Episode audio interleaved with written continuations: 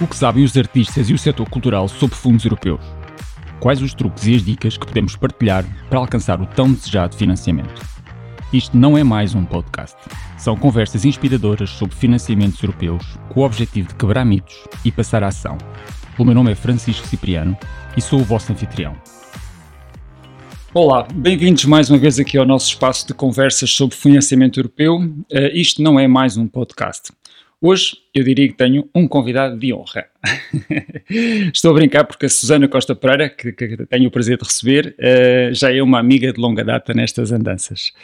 A Susana é coordenadora executiva do Centro de Informação Europa Criativa em Lisboa e, para além disso, é responsável pela vertente média do programa, uh, que tem um peso significativo na estrutura do programa. Bem-vinda.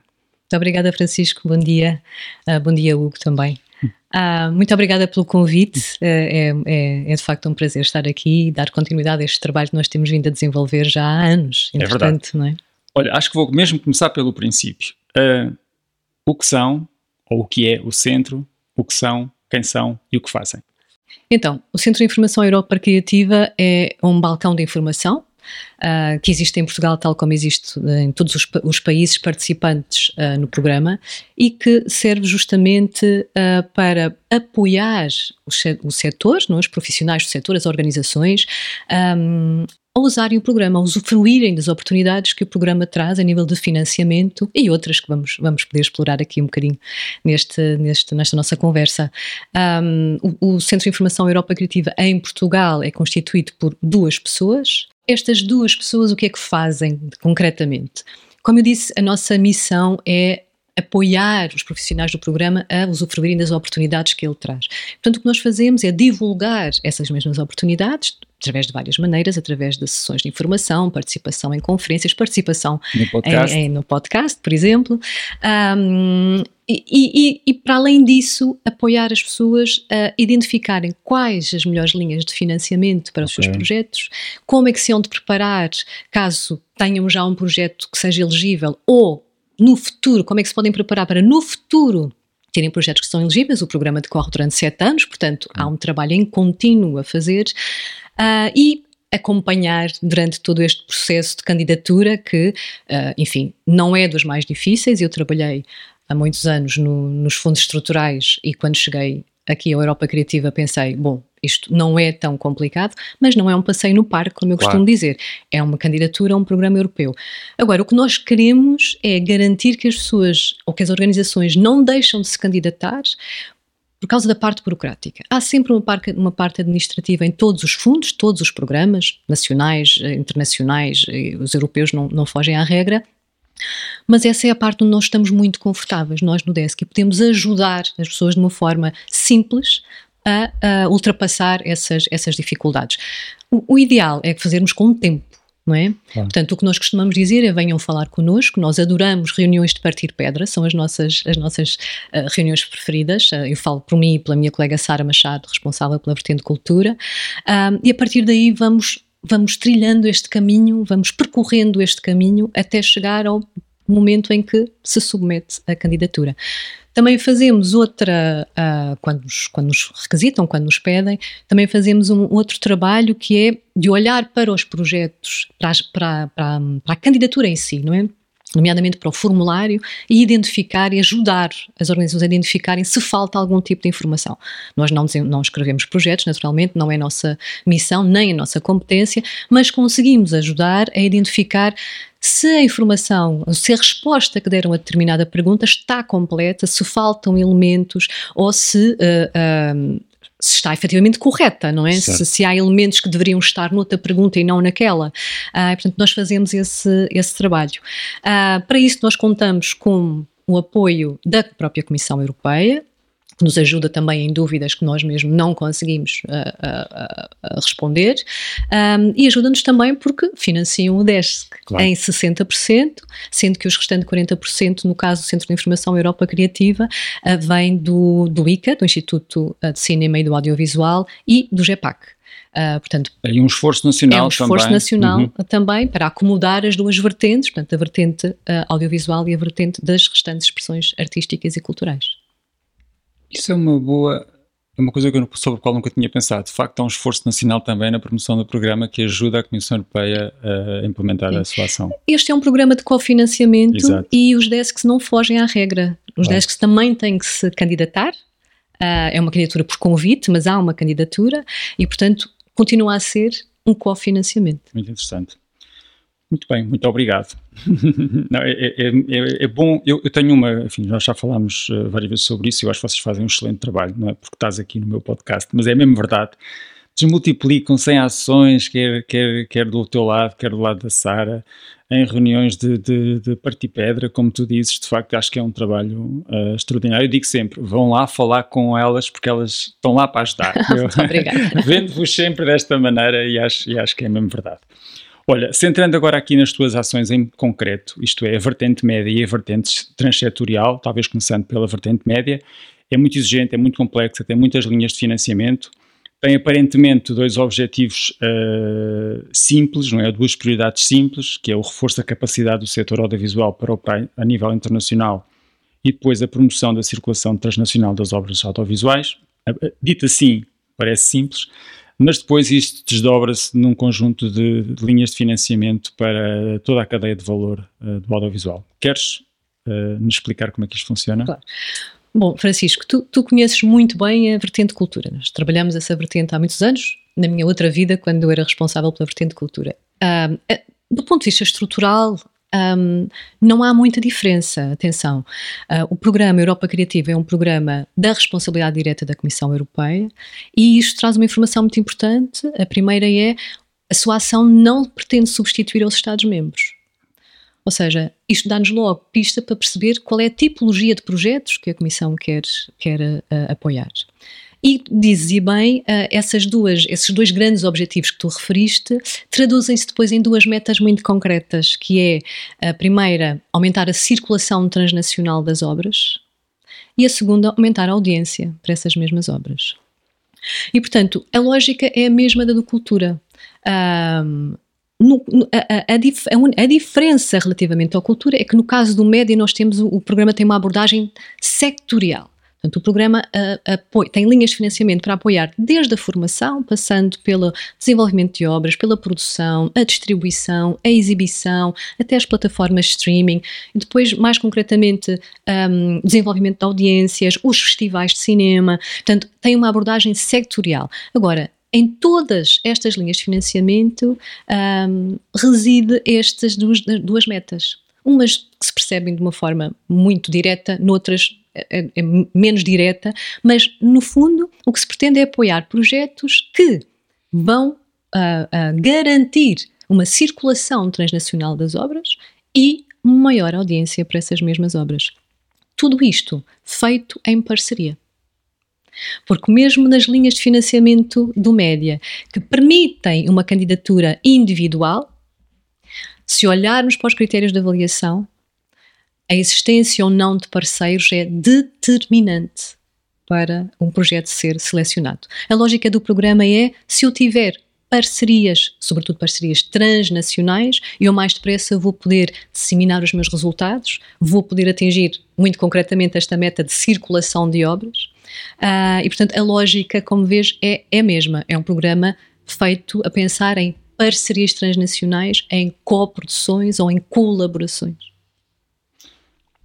focaste em um ponto que, que é absolutamente sensato, uh, fundamental, que é de facto esta questão das parcerias. Uhum. E eu sinto que às vezes é um bocadinho calcanhar de Aquiles, não é? Uh, sinto que, eu acho que no média há dois calcanhares de Aquiles, haverá mais certamente, mas há dois que me chamam muita atenção. Um é de facto o número de, de produtores que nós temos que associar ao, ao, ao, projeto e outro é os tais contratos que nós temos que à partida ter quando estamos a falar de produção. O que é que achas que é mais difícil para as entidades? Uh, o que, é que são as perguntas ou as questões mais frequentes para ultrapassar? Olha, eu acho que uh, o mais difícil para as entidades, mais uma vez, não difere muito do lado da cultura. Dir-me-ás se, se, concordas ou não. Um, por um lado, encontrar os parceiros certos e, por outro lado, encontrar o cofinanciamento, portanto, a parte de financiamento que diz respeito. Portanto, isso é, um, é, um, é uma questão que é transversal a toda a Europa, não é transversal exclusivamente, não é, não é exclusiva de Portugal. Uhum. Uh, essas são os dois principais uh, problemas. Depois, acresce no caso do Média, que o Média é um programa é, muito virado para o negócio, portanto, pretende um, resultados ou outcomes muito concretos nesta questão da, da transnacionalidade, da distribuição comercial das obras, uh, e portanto há todo uma organização de pensamento que tem que existir uh, por parte dos produtores, neste caso, estamos a falar concretamente em produtores, um, que tem que ir para além daquilo que é o objetivo de exibição a nível nacional ou de distribuição a nível nacional um, e que bate nesta questão das parcerias, porque as parcerias podem ser coisas muito diretas.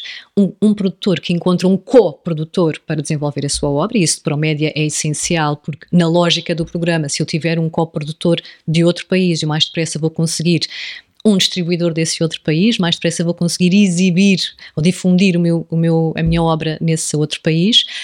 Um, mas para além dos coprodutores, há que pensar também nos outros parceiros, os distribuidores, os agentes de vendas. Que têm que ser nomeados a quase em sede de candidatura. Quase não, têm que ser alguns deles nomeados em sede de candidatura. Olha, Francisco, depende da linha de financiamento. Ok. okay? Porque se tu estiveres a concorrer a uma linha de financiamento ao desenvolvimento. Slate ou mini-slate, portanto ou co-desenvolvimento, são essas três, portanto, co-desenvolvimento, slate ou mini slate, tu tens que, um, estás a concorrer a desenvolvimento. Portanto, desenvolvimento para o média é tudo o que acontece até tu entrares em rodagem. Muito bem. E o que o, o, que o desenvolvimento pretende, o apoio ao desenvolvimento pretende, é que tu chegues à fase de entrar em rodagem e consigas efetivamente produzir, consigas efetivamente começar a rodar.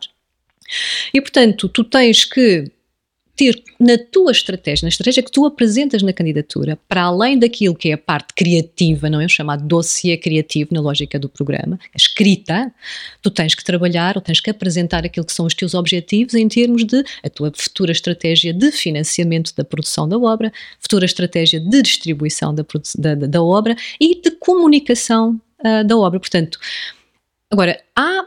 Uh, uh, projetos que são apresentados numa fase um bocadinho mais avançada e que já têm alguns destes parceiros.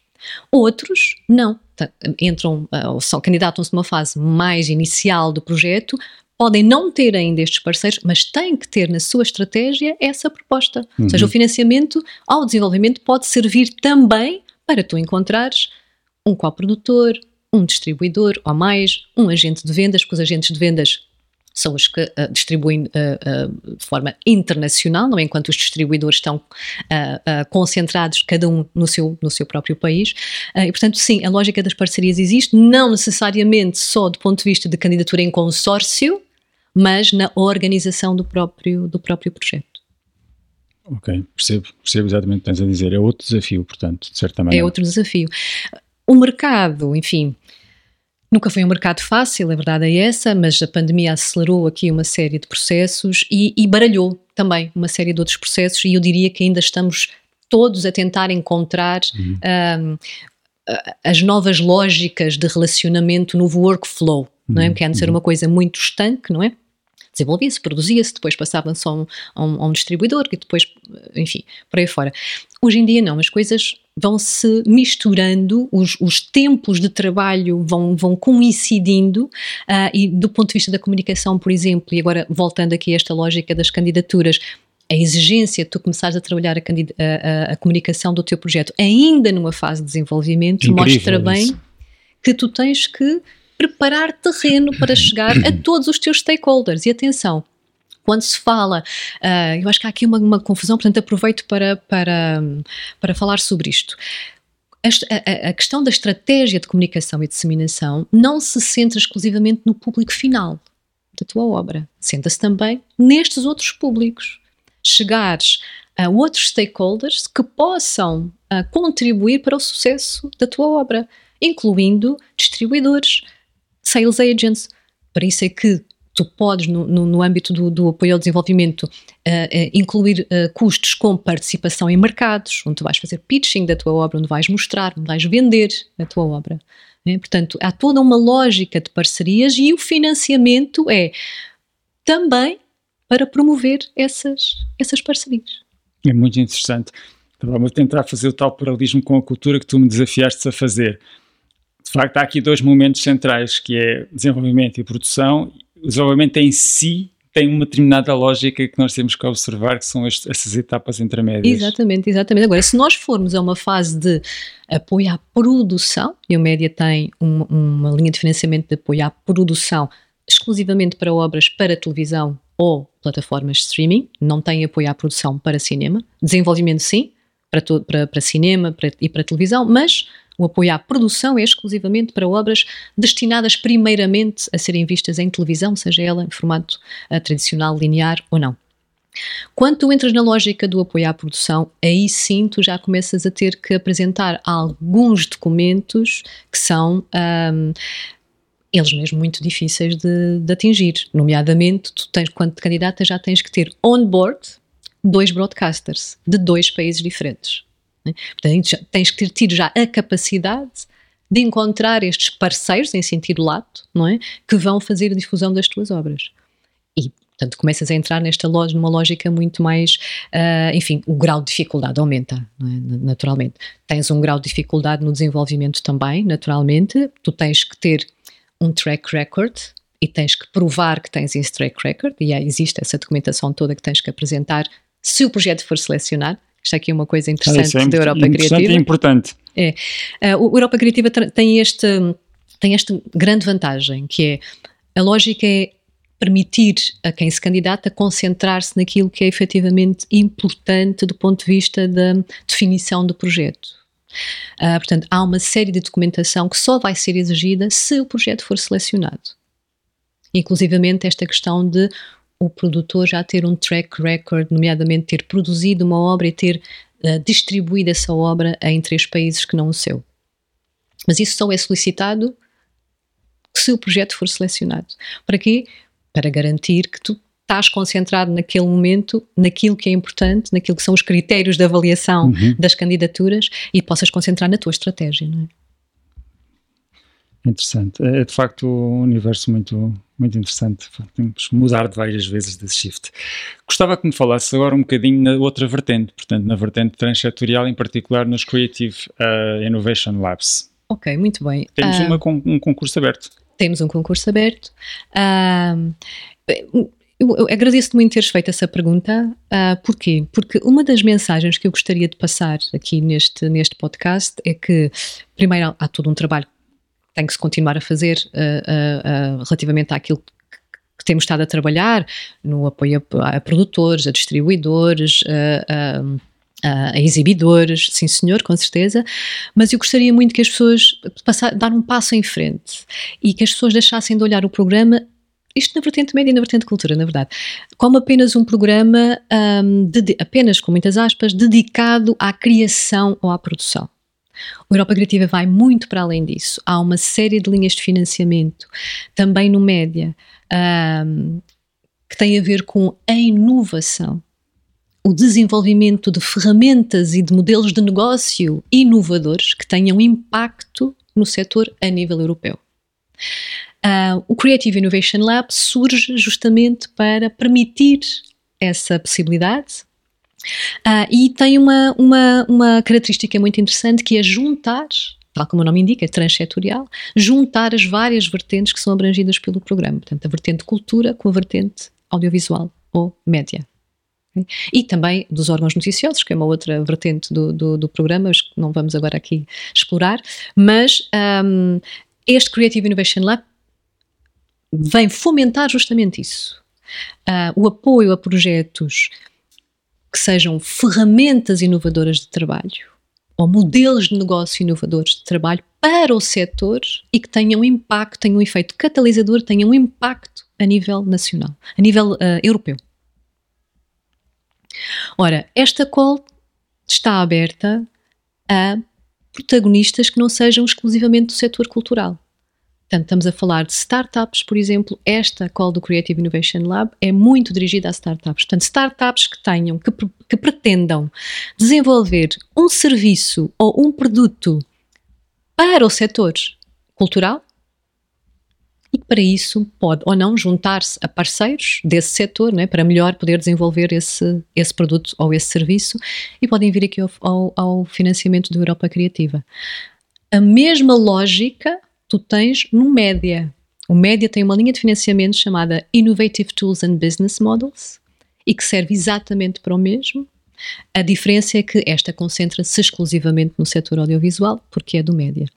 Mas há toda uma lógica uh, no programa, quer nas três vertentes do programa, de apoio à inovação. Porquê? Porque o programa pretende uh, fazer uma abordagem às, chamamos as duas vertentes do setor cultural e criativo.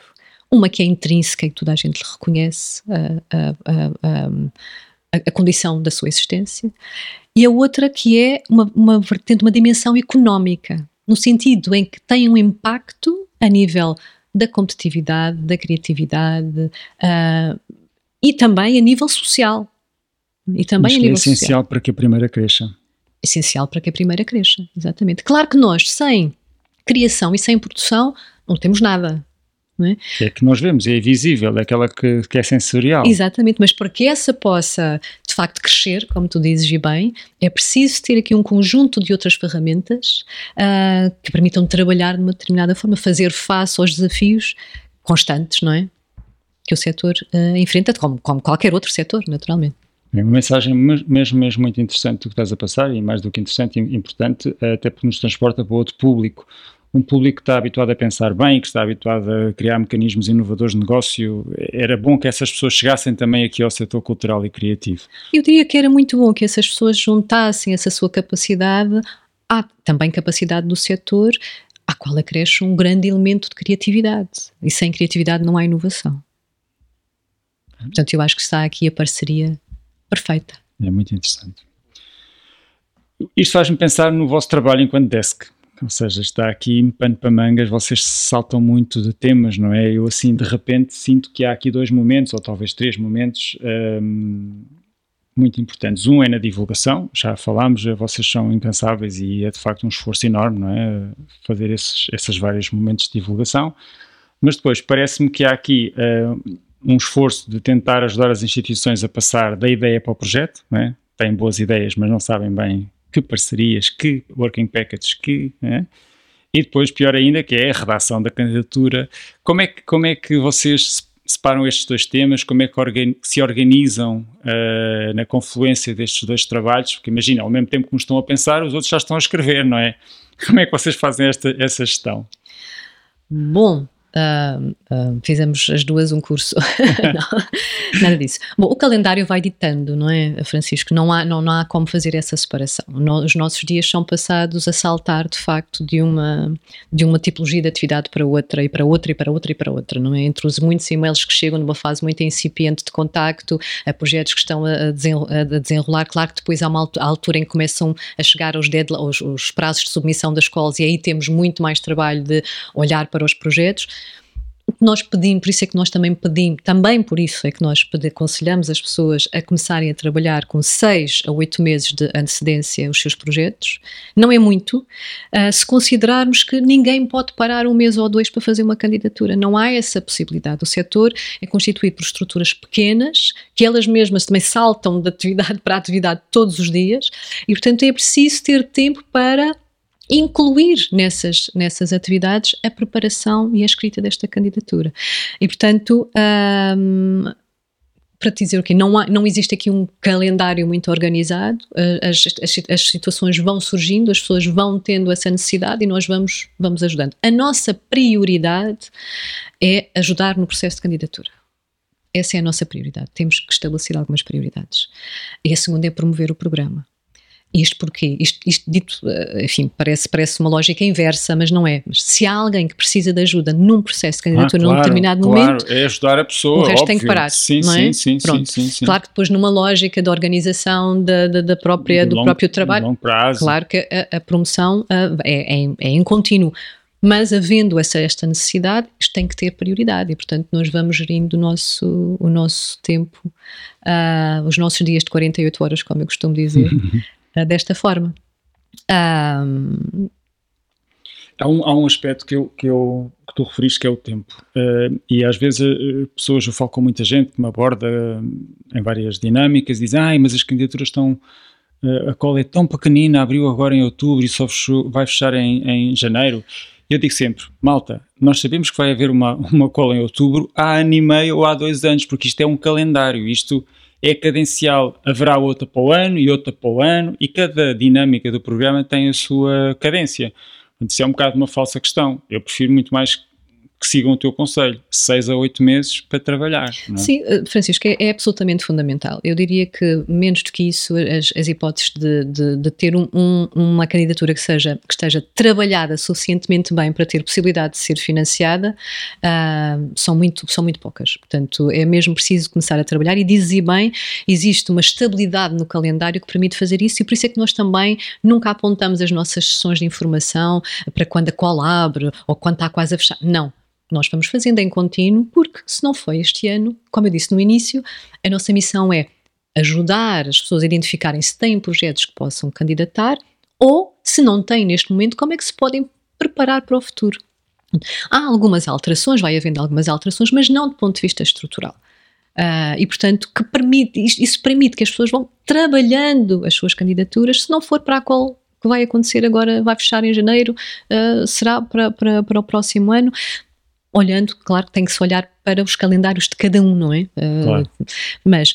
Isso também uh, é muito importante, percebermos quando fazemos uma call, quando é que é o resultado da call, quando é que vai começar o projeto e quando é que as nossas atividades começam. Sim, e diria mais, no caso do médio ainda tens uh, mais uma atenção acrescida, por exemplo, no apoio ao desenvolvimento, se tu te candidatas ao desenvolvimento, tu não podes começar a tua produção a não ser passados 10 meses do deadline da call. E, portanto, o teu calendário tem que ser coerente com isto. E, aliás, coerência é, a palavra-chave neste, neste programa. Tu tens que ser coerente um, no projeto que tu pretendes desenvolver, portanto, ele tem que ir ao, ao, ao, tem que ir ao encontro dos objetivos daquela cola em específico, tens que ser coerente nos parceiros que tu envolves, portanto, os parceiros têm que trazer uma mais-valia, têm que ser relevantes para aquele projeto em concreto, que vai ao encontro dos objetivos da cola, tens que ser coerente no orçamento que apresentas, porque ele tem que ser, uh, uh, tem que estar conforme àquilo que são as necessidades e, e, e as atividades que tu pretendes um, desenvolver. Um, e, e, tens que ser coerente um, na escrita da própria candidatura. É? Muitas vezes nós temos reuniões com pessoas que têm projetos fantásticos, que vão claramente aos objetivos da call, depois quando lemos as candidaturas falta sempre alguma informação. Bom, mas tivemos uma reunião, disse-me assim assim, ah, mas isso subentende-se, dizem as pessoas que respondem, isso subentende-se. Não, nada se subentende, nada se presume, isto é muito importante. Portanto, é preciso este tempo, não só para desenhar o projeto, mas também para garantir que aquilo que nós colocamos na candidatura é coerente, há uma coerência entre aquilo que nós dizemos que é o nosso objetivo, que vai ao encontro dos objetivos da COL, e a forma como nós queremos executar as nossas atividades. E, portanto, é um, este tempo, seis a oito meses, eu diria que é absolutamente essencial. Também para nos permitir poder ajudar a todos, não é? Porque claro. se vem toda a gente ao mesmo tempo, começa a ser, fica muito difícil. Hum. Olha, esta nova geração de projetos, geração entendida assim num termo um bocadinho lato, a partir de 2021, mas eu acho que cada call vai nos apurando este sentido. Uh, traz consigo os chamados uh, temas transversais, ou os cost-cutting issues, na linguagem regulamentar. Falamos de ambiente e de sustentabilidade e falamos de igualdade e de inclusão. Uhum. Isto, ao princípio, foi um verdadeiro nightmare para toda a gente, não é? Uhum. Uh, estávamos todos a, a, a, tratar de uma coisa pela primeira vez, porque no fundo o que nos pedem é tratar estes temas numa fase de, de preparação da candidatura, encontrar uma estratégia para isso, mas também tratar estes temas na fase de implementação das ações, isto está a ser um bocadinho um, um pesadelo. Uh, vocês estão a dar uma ajuda fundamental, mostrando os exemplos, mas fala-me um bocadinho disto. Como é que vês esta questão? Como é que vês a problemática e, e que tipo de ajuda é que estão a dar às, às entidades que, que têm este tema para resolver, vamos dizer assim? Bom, esses dois temas que tu, que tu referiste, uh, por um lado, sustentabilidade ambiental no setor, é? e por outro lado, a inclusão e a diversidade e, e equilíbrio de género também no setor, são de facto questões transversais, mas são transversais a todos os programas da União Europeia ou da Comissão Europeia, da União Europeia, porque são eles, eles mesmos um objetivo, uhum. não é? A, a, estratégia para a gender equality, a inclusão e a diversidade Sim não é? Uh, uh, vem nesse sentido e, e, e conduz um, um, dos impactos que tem, um dos resultados que tem, é que os programas da União Europeia têm que garantir que contribuem, com, o financiamento da União Europeia, está a contribuir para, essa, para a promoção dessas duas, dessas duas estratégias. No caso do Europa Criativa, muito concretamente, isto reflete-se como? Em todas as linhas de financiamento, o formulário tem duas perguntas específicas para uh, uma para a estratégia de sustentabilidade ambiental e outra para a inclusão e diversidade. Primeiro dizer que isto não quer dizer que os que os projetos tenham que ser centrados nesta questão, uhum. tenham que ter como tema uhum. essa questão. Uhum. Isso é importante. O que se pretende é que uh, a, a, gestão do próprio projeto contribua para este objetivo da, da, da União Europeia. E, portanto, o que tem que se dizer é como é que este projeto, na na organização das suas atividades pode contribuir para este projeto. Depois, se tiver, se o tema também for um destes, um destes temas, tudo bem, não tem, não tem problema nenhum, mas pelo contrário. Agora, não é essa a obrigação. ok? No caso do média, o programa vai um pouco mais longe, porque cada uma destas perguntas de formulário vale 5 pontos nos critérios de avaliação. E ninguém se pode dar ao luxo de perder 5 pontos. Nenhum. Nenhum. é verdade, é bem verdade. E portanto, um, naturalmente há aqui uma questão muito importante que é o contributo que isto dá para a consciência do problema. Né? Mesmo que não haja resultados imediatos, um, transformadores uhum. em cada um destes projetos, uhum. Uhum cria-se uma consciência para este problema. Que, que, a cultura e a criatividade têm essa capacidade de levar essa mensagem. Para além de, para além de terem, de criarem essa consciência em si mesmos, têm uma capacidade incrível de uh, vincular estas mensagens. Isso é absolutamente reconhecido. Há até um relatório uh, recente da, da União Europeia, da Comissão Europeia neste caso, uh, que demonstra que os jovens que participam em atividades culturais mais, mais depressa têm uma atitude cívica, uh, se envolve na sociedade civil, uh, mais depressa uh, vota, tem consciência das, da, da, da, importância, da relevância que é o seu voto e, portanto, não é, não é à toa que neste, neste programa em concreto esta questão não podia passar ao lado. Por todas as razões e mais algumas, não é? Porque são vitais, não é? São vitais até para a nossa sobrevivência enquanto espécie. e por outro lado, é um setor que tem de facto uma capacidade incrível de vincular esta mensagem e de, e de operar transformações a este nível. Uh, e, portanto, sim, o programa está a trabalhar isso. De facto, um, o que nós, nós temos uh, tentado, uh, participando em diversos eventos, dar um apoio naquilo que, que é, prestando informação possa ser útil para as organizações poderem depois traduzir na sua candidatura. Nós criamos no nosso website duas áreas específicas para, para cada uma destas estratégias, uma área para o pacto ambiental e outra área para a inclusão e diversidade, onde temos informação sobre quais são as políticas públicas, mas também que ferramentas é que já estão a ser utilizadas e também que, que projetos é que já foram apoiados uh, neste, neste âmbito, para que possam dar pistas para quem está a preparar uma candidatura ou não, mesmo que não estejam a preparar uma candidatura, uh, quem quer uh, incluir e absorver as, exatamente claro, estas claro. metodologias. Tu ias falando e agora vou saltar fora do meu guião. Sim, porque eu tenho um guião. ok.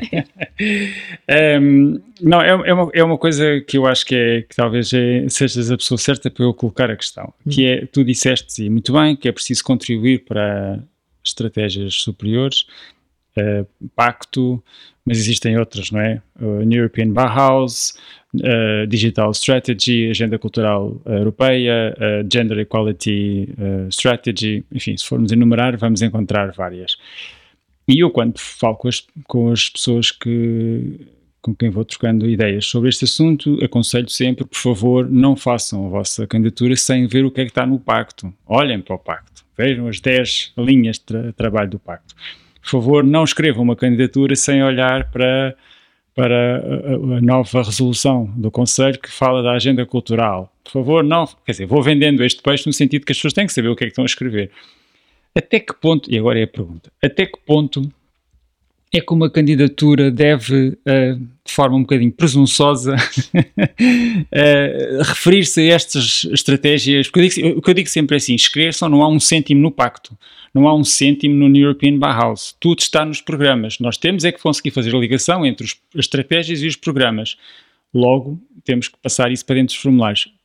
Até que ponto é que nós devemos fazer essa passagem? Com que nível? Com que grau? para não sermos nem ridículos nem, nem pouco ambiciosos. Olha, Francisco, uh, eu diria que o primeiro olhar tem que ser para, o, para os guidelines, para o regulamento de cada call. Ele mesmo dá pistas, não são pistas, são, são indicações muito concretas uhum. de que tu tens que abordar determinados temas.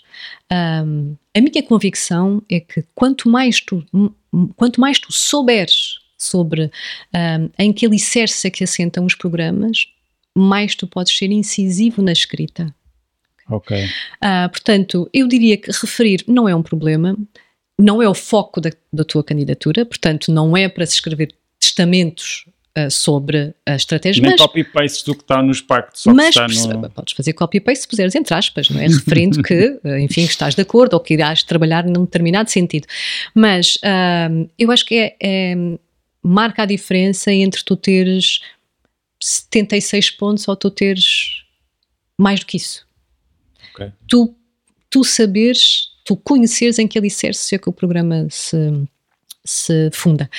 Não tanto porque os citaste, mas porque toda a tua orientação estratégica, quer nestes temas, quer em todos os outros objetivos muito concretos da COL, uh, no, no que isso diz respeito. Ou seja, quanto mais tu souberes sobre, sobre aquele programa, mais facilmente tu vais conseguir responder às, às questões de uma forma assertiva? Não, uh, respondeste em cheio. Okay. Em cheio. Em cheio, porque era este um pouco o meu sentimento, era leiam o que está escrito no European Bauhaus, leiam, se um projeto tocar no European Bauhaus, leiam o que está escrito na, na, estratégia digital, percebam um pouco o contexto e depois façam a ponte para, vosso, para a vossa candidatura. Ok. Olha, um, Outra coisa que me preocupa um bocadinho, que tem sido também aqui o alvo da nossa batalha, do nosso, do nosso desígnio, é uh, sentimos que as estruturas culturais e criativas, se calhar não tantas do média, porque estamos a falar de outra dimensão, mas uh, outras estão um pouco frágeis na preparação do projeto. Isto é, precisam de saber mais sobre definição de objetivos, precisam de saber mais sobre elaboração de dossiês, precisam de saber mais de budget, Uh, o que é que tu achas que se falta fazer, que podíamos fazer para operar nesse nível mais baixo daquilo que é uh, a base de trabalho? Um, olha, Francisco, eu acho que uh, nós temos um, um, um, grande desafio pela frente, continuamos a ter um grande desafio pela frente, temos estado a trabalhar nele, mas um grande desafio pela frente que é, primeiro que tudo, as, as entidades perceberem que têm que mudar aqui um mindset uh, de uma lógica nacional, que é absolutamente normal, que é onde vão buscar a maior parte do seu financiamento, não é? Um, quer os fundos nacionais, quer as próprias câmaras municipais e por aí fora, para uma lógica europeia ou transnacional ou internacional, como se quiser uh, chamar. Uh, esse é o primeiro grande desafio. E a partir do momento em que se entra nesta outra lógica, tem que se dar atenção a uma série de outros pormenores. Um, e de facto, nós estamos a falar do setor cultural e criativo, voltando um bocadinho atrás. Estamos a falar de criação. Portanto, as pessoas normalmente e naturalmente tendem a dar um, um, 80% da sua atenção àquilo que é o processo de criação, ao uhum. processo uhum. criativo. Uhum. Okay. É preciso, de facto, criar a consciência de que não só para se atingir estes financiamentos tem que se dar atenção a essas as outras vertentes que tu falavas, para que o processo criativo possa efetivamente crescer em todas as suas potencialidades, uh, tem que se dar atenção a esta questão financeira, se quiseres, do, do, dos projetos. Agora, como dizíamos há pouco, as estruturas são pequenas e, portanto, é muito difícil conseguirem se desdobrar em todos os, os, os sentidos. Eu acho que o que tem que ser feito é garantir que há atividades de desenvolvimento de competências, dar-lhes dar a conhecer para que as estruturas possam efetivamente frequentar essas, essas, essas uh, atividades. Uhum. Agora, antes disso, é preciso criar esta consciência nas estruturas. Estamos aqui a passar para um outro nível. Okay. E passar para um outro nível tem os seus desafios, mas também, também uma oportunidade, que é de uma forma mais, uh, se quiseres, sustentada do ponto de vista financeiro uh, e da organização de, de, de mapas de produção, uh, possamos atingir um resultado criativo melhor, não é? Uh, muito melhor. Mas eu acho que esse caminho está a ser feito. Atenção, eu, eu, não, sou, eu não sou tão eu, pessimista. Não, não, eu também acho que sim. Eu também acho eu que acho sim. que as nossas estruturas têm estado a, a, a têm evoluído muito neste sim, sentido. Eu também sinto isso, sim, sim. Uh, agora, neste setor, como em qualquer outro, há sempre trabalho a fazer. Isso há sempre trabalho a fazer. Uh, mas nós temos visto um, um, crescendo do número de candidaturas, do número de interesse, do número uhum, de candidaturas uhum. e dos resultados. Uh, no média, posso dizer-te que, por exemplo, um, ao nível da produção, do apoio à produção, porque, enfim, o média é muito grande, como, como, como disseste, nós no período 2014-2020 tivemos 22 uh, uh, projetos apoiados. Alguns deles eram slates, portanto, com mais do que uma obra para desenvolver, mas 22 apoiados. E agora, em 2021 e 2022 já temos 21. Uau, é fantástico. E sim, portanto, sim, é isto está, está, a mudar. Está a mudar também porque o programa criou novas oportunidades. Aliás, há aqui dois fatores muito importantes. Já a experiência, não é? Que se vai criando ao longo destes anos todos. O média começou em 1990, portanto, não é de agora.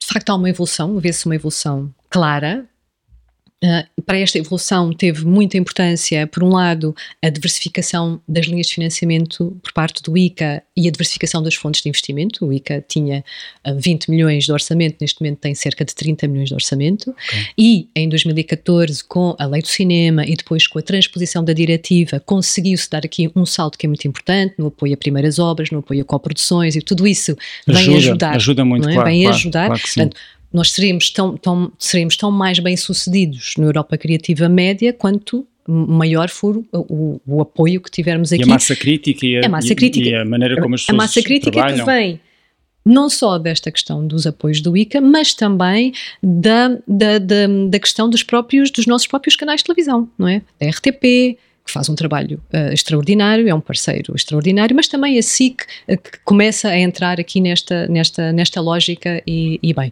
Portanto, tem, tem por um lado uh, essa questão, por outro lado, o próprio programa atualizou-se no sentido de garantir um level playing field, ou seja, um campo onde todos possam a aceder ao programa, porque uma coisa é seres elegível ao programa, outra coisa é ter efetivamente capacidade de conseguir ser bem sucedido claro, no claro. programa. E no caso do apoio a produtores, a abertura da call de co-desenvolvimento, que permite juntar uh, uh, uh, produtores com mais experiência a produtores com menos experiência, sendo que os que têm menos experiência podem garantir a maioria dos direitos por um lado.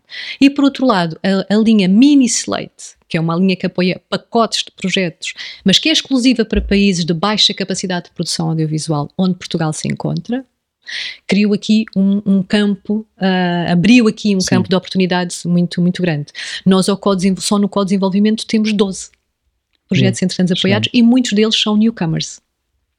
Portanto, há aqui um, uma evolução bastante clara. Portanto, há todo um trabalho que tem que se continuar a fazer neste sentido, e a este trabalho eu gostaria muito de juntar, como disse há pouco, esta abertura do programa quanto à possibilidade de inovação no setor. Que, aliás, ela já existe um bocadinho no cultura, na, no segundo objetivo, não é? De criação e circulação e depois inovação. Se calhar não tão utilizada como nós gostaríamos.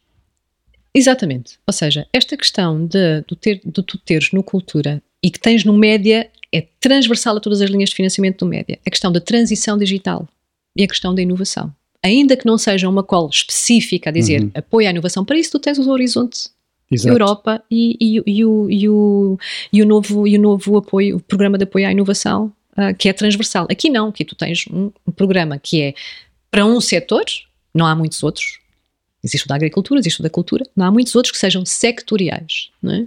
Os outros são todos transversais. E tem, que têm um olhar abrangente sobre todo o setor, todos os elos da cadeia de valor, incluindo, e, sem, e fundamentalmente, a questão da transição digital e da inovação.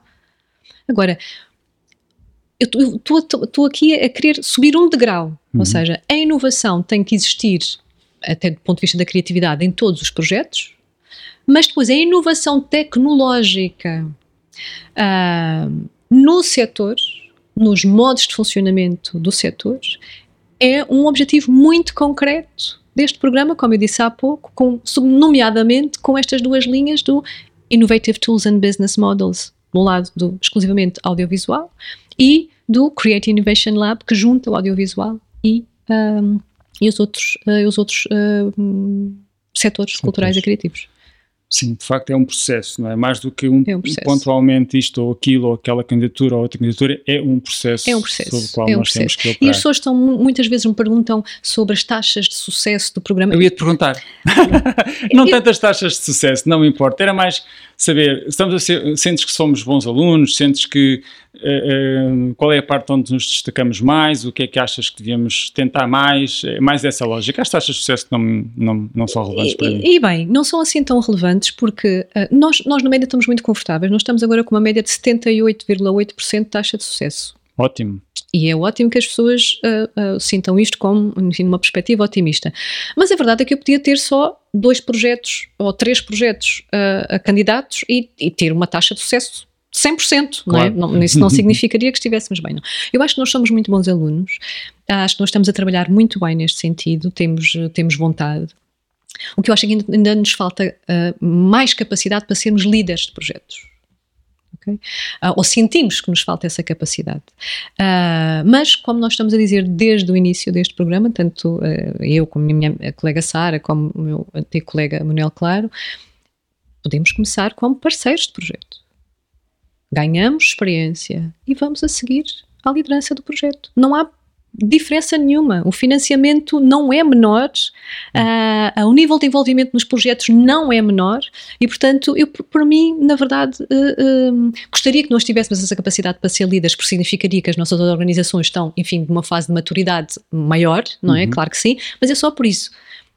porque não, não, não, acho, não acho nada que as pessoas tenham que correr ou que tenhamos que que ficar todos muito tristes porque temos menos líderes do que, do que parceiros. Isso acontece assim em todos os países, portanto não tem, não tem problema nenhum. Olha, estamos a terminar. Eh, eu só queria fazer-te mais duas perguntas. Um, a primeira era, enfim, com base em tudo isso que nós conversámos, o que é que achas, talvez dito de outra maneira, que conselho darias a uma entidade que tivesse, que está agora a participar pela primeira vez ou que tem vontade de, de participar uh, de forma a inspirá-la e a motivá-la? Seria uma pergunta. E depois era dar-te a oportunidade uh, para dizer o programa das festas. Sei que existem sempre muitas atividades, muitas apresentações. Se queres divulgar alguma, vai ocorrer. Muito bem. Então, o meu, o meu conselho, enfim, para motivar as pessoas, o que é que eu tenho para lhes dizer? O DESC existe para vos ajudar. Nós estamos cá para vos apoiar neste processo Portanto, venham falar connosco, não estão sozinhos. Eu acho que essa é a primeira mensagem que eu gostaria mesmo de passar. O segundo conselho é comecem com tempo. Porque começando com tempo, conseguimos trilhar o caminho, perceber uh, se, se pode continuar neste momento, se passamos para um próximo momento, se há mais preparação a ter que fazer, mas temos tempo para avaliar tudo isso e para fechar uma candidatura com real potencialidade de, de, de sucesso. É?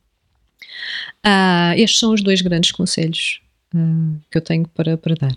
Quanto ao programa das festas, ele é muito vasto, Francisco. eu sei, eu sei. é muito vasto, quer a minha colega Sara, quer eu, estamos em contínuo em sessões de informação. Uh, e isto pode servir como um terceiro conselho, que é consultem as nossas, um, os nossos meios de comunicação, ou seja, consultem o nosso website, ele é atualizado em tempo real, Consultem as nossas redes sociais, nós estamos em, enfim, Facebooks, LinkedIns, uh, Instagrams, uh, eh, um, you name it. Temos uma newsletter que prometo não faz spam a ninguém, porque nós simplesmente não temos tempo para fazer spam, portanto, só vinculamos informação que seja absolutamente relevante na ótica do programa, enfim, mostrando as oportunidades que o programa tem. E o programa tem mais oportunidades que as linhas de financiamento. Há um conjunto de oportunidades que são geradas pelos próprios projetos apoiados, eh, que, que os profissionais podem usufruir e, portanto, vejam uh, as nossas, consultem, subscrevam a nossa newsletter e consultem as nossas redes. Os nossos contactos estão lá muito claramente uh, e, portanto, estamos à vossa espera. Susana, muito obrigado. Parece. Foi tão bom ter-te aqui. Muito obrigada, Francisco. Obrigadíssimo. Muito obrigada. Obrigado.